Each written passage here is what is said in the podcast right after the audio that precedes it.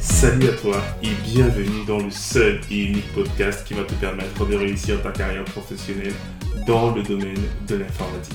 Je suis Diran Tafel, formateur et consultant passionné dans l'IT et plus précisément dans le cloud et le DevOps. Et dans ce podcast, je te partagerai toutes mes connaissances, ma passion, mes conseils, mes tips qui te permettront de te reconvertir dans le domaine de l'IT ou encore monter en compétence sur des technologies d'actualité et enfin te lancer en freelance. Donc si l'un de ces trois thèmes t'intéresse, n'hésite pas à t'abonner à ce podcast et le partager autour de toi.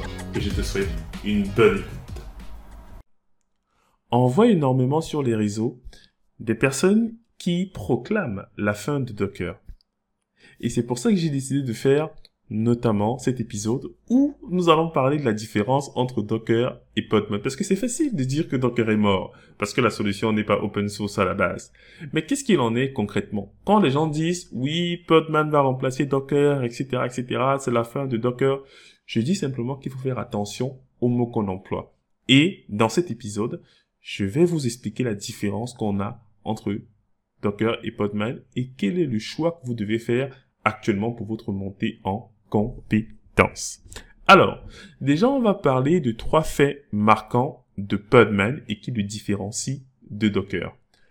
Premier élément, c'est un outil qui est demantless. Ça veut dire qu'on n'a pas besoin d'un démon qui va s'exécuter en permanence sur la machine pour que les conteneurs puissent fonctionner. Lorsque vous installez par exemple Docker, vous avez un service Docker, vous avez un démon qui est constamment en cours d'exécution et sans lui, vous ne pouvez pas en fait exécuter vos conteneurs parce que vous ne pourrez pas envoyer des instructions à l'API Docker, donc au conteneur engine. Du coup, Podman se différencie dans la mesure où lui il est capable d'exécuter des conteneurs sans pour autant avoir un démon qui s'exécute ad vitam aeternam. Forcément, si on a un démon qui ne s'exécute pas, euh, ça nous permet d'économiser les ressources et une meilleure gestion donc des conteneurs parce que là on n'a plus cette contrainte qui est liée au fait que le démon doit être up pour que les conteneurs s'exécutent. Donc c'est demandless, ça c'est bien. Ensuite, autre avantage de Podman, autre élément différenciant en tout cas, c'est qu'il est rootless. Ça veut dire que les conteneurs créés avec Podman ne s'exécutent pas avec le compte root. Et ça, c'était l'une des critiques au niveau sécuritaire que l'on opposait à Docker. Même si Docker a proposé par la suite des subterfuges pour pouvoir essayer de contourner ça tant bien que mal, mais Podman est nativement conçu pour s'exécuter rootless, c'est-à-dire on l'exécute pas avec le compte root. Et enfin, dernier avantage très important de Podman que j'ai pu constater, c'est que Podman comprend la notion de pod.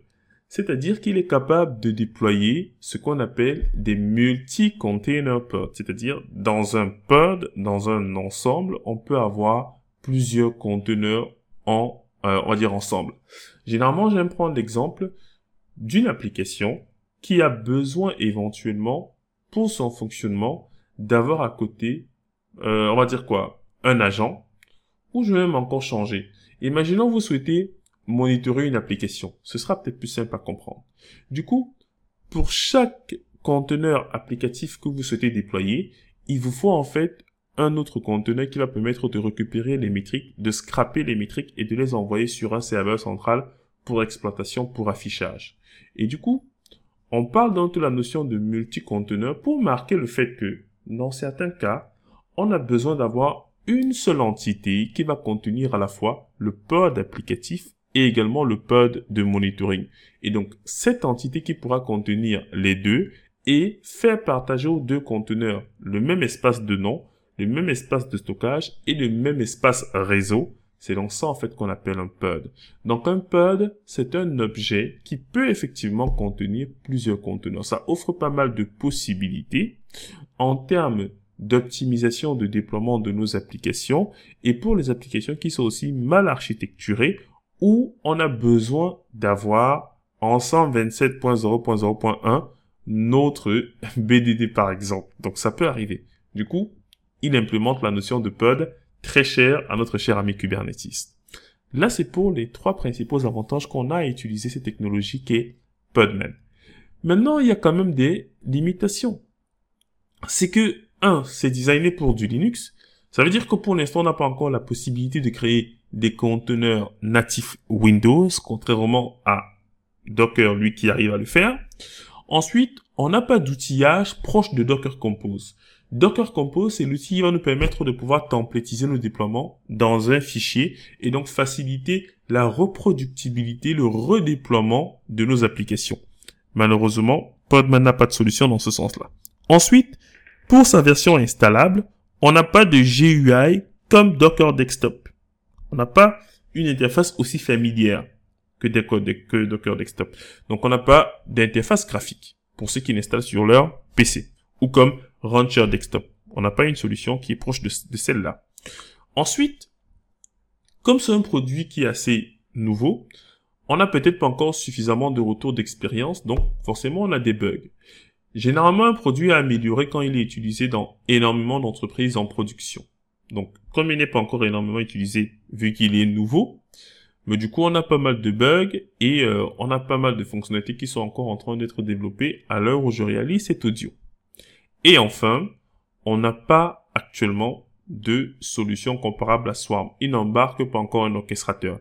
Mais les gens pourraient dire, mais Diran, on n'a pas besoin d'orchestrateur vu que Podman est compatible avec Kubernetes. Kubernetes fait l'orchestrateur et il pilote Podman. Oui, vous avez raison, mais c'est quand même important de souligner qu'il ne, fait pas d'orchestration de façon native, tandis que Docker est capable de faire donc cela de façon native.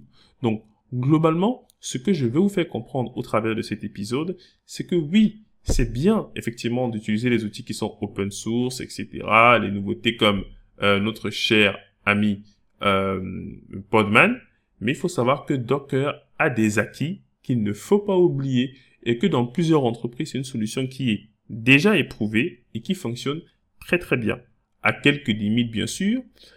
Et maintenant pour les fans de Kubernetes, ils me diront, mais dira vu que Kubernetes a laissé tomber comme exécuteur de conteneurs Docker, ben du coup il faut oublier Docker. C'est une façon de voir les choses. Mais ce que vous devez également comprendre, c'est que Docker c'est une solution qui a un tout en un. Docker a la possibilité d'avoir des extensions, des plugins qui permettent par exemple de déployer directement vos conteneurs dans le cloud AWS, Azure ou même GCP à l'aide d'une seule commande. Ça veut dire que ne voyez pas juste Docker comme un exécuteur de conteneurs. Il permet de gérer les images. Il permet également de gérer plusieurs environnements Docker à la fois. Il permet de faire de l'orchestration minimale, bien sûr, parce qu'il n'a pas le même niveau que Kubernetes dans ce sens-là. Et il permet également de déployer directement dans le cloud. Donc de faire en fait des migrations d'applications vers le cloud, ce qui a un réel intérêt. Donc, gardez cela en tête, les amis. Ne vous focalisez pas sur les nouveaux outils seulement. Sachez effectivement que Podman, c'est une alternative intéressante, mais la solution doit encore mûrir et en fonction de votre cas d'usage, choisissez le meilleur conteneur engine. Voilà ce que je voulais vous partager dans cet épisode, les amis. N'hésitez pas à me laisser vos avis en commentaire, à partager et à nous laisser des étoiles sur l'outil de podcast que vous utilisez pour nous suivre. À très très bientôt.